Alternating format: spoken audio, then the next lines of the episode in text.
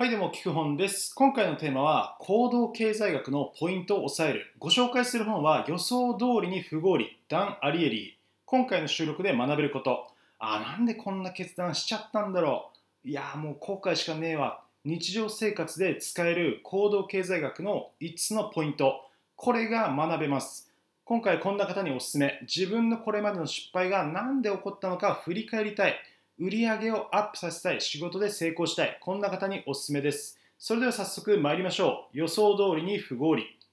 この本はどんな本なのかこんな本です。人はなぜ分かっているのに同じ過ちを繰り返してしまうのか不合理な選択をしてしまうのかこれが分かる本です。大ベストセラーになっています。もう行動経済学の中でも大ベストセラーです。分かりやすい本。はい、例えばこんな経験ないでしょうかダイエットするって心に誓ったのにコンビニスイーツファミチキつい食べちゃう。テスト前に早起きして勉強すると決めたのに二度寝。もうずずっとねずずっと二度寝しちゃう。こんな経験ありませんでしょうか。こんなこの不思議っていうのを構造経済学の実験で15テーマ扱ってるのがこの本予想通りに不合理になっています。もうちょっとね内容濃すぎて全部紹介するのは厳しいのでこれ日常生活でも使えるあなたが間違ってしまう5つのテーマあなたの選択に与えるそして間違うこの強大な力これについてご紹介していきます。それでは早速参りましょう。あなたの選択に影響を与える5つの力。1つ目無料が持つ力。はい無料みんな大好き。私も無料大好きです。サービスね無料サービス。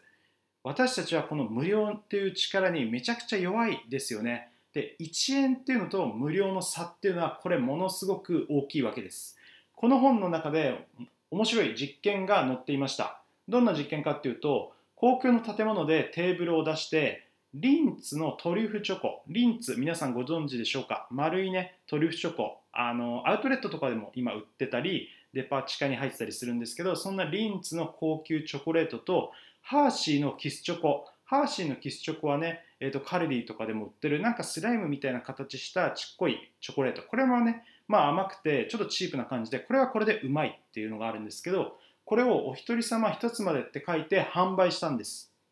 で、えーと、リンツの高い方を定価のこれ半額15セント。キスチョコは1セントに設定した時にこれ皆さんだったらどっち買いますか？これね、半額の高級チョコ、リンツいいですよね。73%のお客さんはリンツのトリュフチョコを手に取りました。はい、ここからが実験。ここでいよいよこの無料実験です。今度はトリュフを、これを1セント安くして14セント。そして、キスチョコの方を無料で、えー、っと、提供したんですね。キスチョコを無料。キスチョコは最初1セントだったんですけど、これを無料にしたんです。これ変わってるのは両方とも1セント値引きしたっていうことですよね。しかしキスチョコは1セントから無料になったわけです。この結果、なんとキスチョコが大人気になったんですね。なんと69%のお客さんが無料の方のキスチョコを選びました。え、そしてこれ絶対的にこのトリュフチョコ、リンツの方が半額以下ですし安いわけです。けどそのチャンスを棒に振りました。これ合理的に考えるとリンツのリンツのチョコのトリュフチョコの方が安い。けど無料のキスチョコを手に取ったわけです。これなんでかっていうねことですよね。あのまあそのなんていうのかな。うん。得はねそうなんだけどっていうとこですね。でえー、っと無料の方を選ぶ人が多かった。でなんでこんなに無料ってなると違うのか。これ人間が失うことを本質的に恐れてるからなのではないかっていうふうに著者は言っています。普通物事にはメリットデメリット必ずありますよね。どんな行動をするにしてもメリットデメリットがある。そして買い物にはコストがあります。絶対お金を払って買い物する。だけどこの無料っていうのはこのコストがないわけですよね。目に見えて何かを失う必要が心配がない。だから無料っていうのにみんなが飛びつくわけですよね。あ無料だったら別にもらうだけで別に何の痛みもないな。だったら別にもらっちゃおうかな。無料いいじゃん。すげえいいじゃんって思うわけです。だからこそこの影響というかね、えー、この力から学べることっていうのは何かを売りたければどこか一部を無料にするように価格設定しなさいっていうことですね。例えばちょっと懐かしくなっちゃいますけどタピオカ流行りましたよね。タピオカ流行った。でこのタピオカをあなたがタピオカ屋さんだとして売りたいとしたらもともとのタピオカドリンクの価格を安く設定するのではなくてもうちょっと価格に上乗せして高くした上でトッピング2つ無料とかにした方が売れるんですね。えトッピング何がいいかな？なんかいろいろありましたよね。キャラメルソースとか戦争ゼリーとかあとなんだろう。なんかいろいろトッピングあるじゃないですか。生クリーム増量とかね。そういうトッピング2つ無料とかっていうふうに無料っていうのをどこかで組み込むことによってあ無料だったらいいじゃんっていうふうに飛びつくわけですね。怖いですね。はい、えー、2つ目。いきましょう。2つ目。あなたに影響を与える力、えー、高価格が持つ力です。これ逆ですね。無料とは反対。高価格。高い価格。私たちは値段が高いほどいい商品で効果があるっていうふうに基本的には思ってるんですね。こんなエピソードが本に載っていました。えこの黒真珠、普通の真珠じゃなくて黒い真珠っていうのは1970年代に出てきたんですけど、発売当初全く売れませんでした。だけど一等地にある、まあ、銀座みたいなところで、銀座の一等、銀座だとしましょう、にある店舗のショーウィンドウにこれ、法外な値段をつけた黒真珠を陳列したんですね。あと、高級雑誌にダイヤモンド、ルビー、エメラルドっていうふうに、もうものすごい価値のあるもの宝石と黒真珠を並べた全面広告を掲載した。そうしたら黒真珠っていうのが高価なもの。あこれはすごいものなんだっていうふうに認識されて売れるようになったっていう結果が載っていました。これね興味深いですよね。1970年代黒真珠出てきて最初売れなかったけどそうやって広告を打ち出したりもう一等地に並ぶことによってすごい売れるようになった。でえー、まあ、ここから学べることっていうのは高級製品として高い価格で売り出したいとしたらこれ市場も高級なライバルと肩を並べることが大事と。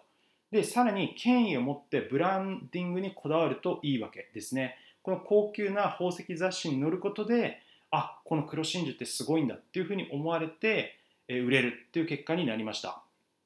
あと,、えー、とこんな実験も載っていたんですよ。これも面白いです。ただのビタミン剤なんですね、本当は。で、それを片方のグループでは2.5ドルする痛め止めっていうふうに言って渡した。でもう片方の方には10セントのこれは痛め止めっていうふうに言って渡した。まあこれ本当はただのビタミン剤なんです。だけどそれは痛め止めだよって言って渡した。で、えー、そこにでですね、電気ショックを与える実験をしたら、これ、えー、とこの両方のグループで、これは2.5ドル高いよっていうね、えー、っと1つ、まあ、300円ぐらいか。300円ぐらいの薬っていった方が痛みが和らいだ電気ショックの痛みこの痛み止め飲んだらなかったよっていう参加者が多かったんですね。10セントの安い方だといや痛いよっていう風に、なった。これどういうことかっていうと、まあ、いわゆるプラシーボ効果ってやつですよね。えー、何の効果もない。ただのビタミン剤なんだけど薬だよ痛み止めだよって言って渡されるとあ本当に効果があるっていうふうに人は思うっていう。さらに値段が高い方がその効果が高かったっていうことなんですね面白いですよねだからこそここから学べることっていうのは商売する時には実際にやっぱりいい商品効果が高い商品っていうのを高価格で売るっていうのがこれ最強っていうふうに言えるのではないでしょうか。まあ、なんでかっていうとやっぱりねその使っあ高価格だからこれの商品はいいだろうな、まあ、例えばチーズケーキだったとしたら高価格だったらすごい美味しいだろうなって思ってえ買ってみたら本当に美味しかった。あめちゃくちゃやっぱいいな。じゃあまた買おうかなってなりますよね。で高価格だから単価も大きい、えー、利材も大きいっていう話ですね。で例えばやっぱりエルメスのバッグとかね。エルメスのバッグめちゃくちゃブランドで高いですけどやっぱり品物もいいんですよね。っていうことだとかあとは絶対美味しい千匹屋のフルーツみたいな感じでもうもともといいものそれを高く売るっていう戦略が一番ビジネスとしてはいいビジネスっていうふうに言えると思います。また自分でこれ選ぶ場合っていうのはプラシーボ効果っていうのがあるのでこれ効果を信じた方がいいっていうのがあります。えモチベーションを上げたい時っていうのは安いものと高いもの、まあ、例えば海鮮丼普通の海鮮丼1000円っていうのと海鮮丼特上2000円っていうのがあったらこれプラシーボ効果がある値段が高い方が美味しいだろうっていうのが生まれるのでこれは特上を選んだ方があ美味しいなってやっぱり感じるだろうしあ美味しかったから頑張ろうっていうふうにモチベーションも上がるっていうのがあるのでモチベーション上げたい時っていうのは高いものを選んだ方がいいっていうのがありますまあ自己暗示っていうのですがありますよねはい、え、3つ目の力いきましょう。3つ目、決意表明が持つ力です。これどういうことかっていうと、私たちは自分でこれからやることを公に決意表明すると、その通りに行動する確率が上がるっていう話ですね。本誌に載ってた実験だと、学生に最初に自分で締め切りを決めさせて、その締め切りに合わせてレポートを提出させた場合、自分で締め切りを決めさせた場合っていうのと、先生が一方的に、じゃあ最後の授業、これが締め切りだ、みんなレポートを書いてこいよって言って、一方的に先生が決めた締め切り。この場合、どちらのグループの方が締め切りをちゃんと守って成績が高かったか、皆さんどちらだと思いますか？これ結果自分で締め切りを決めた方がレポートを提出する確率が高くそのグループの成績も良かったんですね、まあ、こんな風に自分で決意表明させた方が、えー、効果があるという話です。ここら辺は影響力の武器っていうまたベストセラー。この一貫性とコミットメントっていうところが載ってるんですけどそことリンクしていて、えー、自分人間っていうのは自分が言ったことは守りたい生き物なんですねそことかぶっているので、えこれぜひセットで読んでみてください。基本でも紹介しています。え公の前で宣言させると効果が大きいので、例えばこれ、え先延ばしを回避するためには、決意表明なんですね。ツイッターでつぶやく。えっ、と、そうだな。自分は1年以内に YouTube で登録者数1000人を目指しますとかね。あと、海賊王ルフィ、海賊王に俺がなるっていう決意表明。あれもそうですよね。アニメの世界でもそういうことです。まあ、そんな感じで目標だとか夢だとかっていうのは決意表明しちゃった方がそうやって先延ばしを回避してちゃんと自分でやるっていう効果があります。はい。4つ目の力いきましょう。おとり選択肢が持つ力です。えなんだそれはって思うと思うんですけど、まあ、こういうことです。人は1つの選択肢しかないと判断がつきづらいんですね。これはいいものだ、悪いものだ、判断がつきづらい。だけど、2つから選ぶ。特に明らかにこちらの方が得っていうふうに分かる選択肢を提示すると得な方に飛びつくっていう傾向があるんです。これがおとり選択肢。例えばこんな感じ。はい、お祭りありますよね。縁日ですね。フランクフルトとか焼きそばとかヨーヨーとかね、いろんな出店出てます。で、そこで、はい、フランクフルト1パック3本入り380円、超お得、おまけだよとかって出しても、それは本当に安いかどうかちょっとよく分かんないですよね。まあ安い気はしますけど、だけどここで1本これ200円っていう単品価格が提示してあったらどうでしょう？これ明らかに1本200円よりも3本で380円。めちゃくちゃ安いですよね。え ?3 本だったら普通に買ったら600円じゃん。それが380円って超安くねっていう風になります。これ安いと分かって、これパックの380円、パックセット価格を買う人が続出する単品で買うやつバカなんじゃねえのっていうふうに思うわけですね。この場合まさにこの単品200円っていうのがおとり選択肢なわけです。これ店側からすると実はセットで売れれば全然元が取れるんだ牛っていうふうに考えてる可能性があります。そこで判断がつきやすくするおとり選択肢単品200円っていうのをポイッと入れとくんですね。そうするとみんながうわセット得じゃんって言って売れる。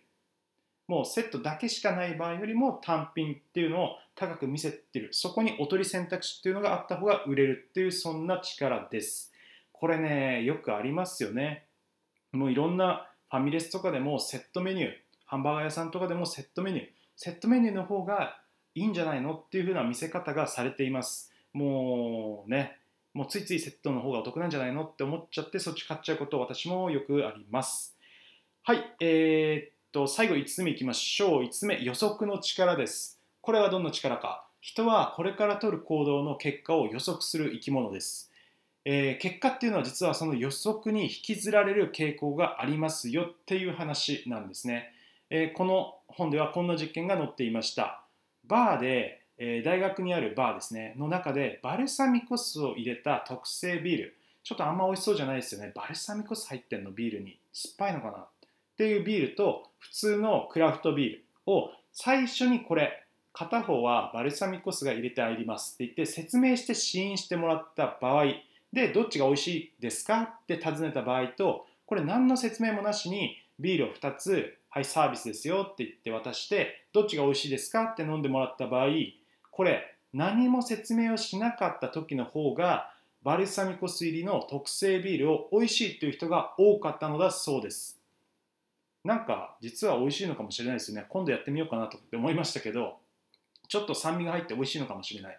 で逆にこれ最初に説明をしてどっちか片方はバルサミコ酢入ってますって言った方がこれバルサミコ酢入りを選ぶ人の方が少なかったんですね。これなんでかっていうとバルサミコ酢入りのビールはまずいんじゃないの？まずそうだなっていう予測が働いたからなんですね。でどっちがバルサミコ入りかっていうのが死因で分かったからそっちを選ぶ人が少なかったんじゃないかっていう話なんです。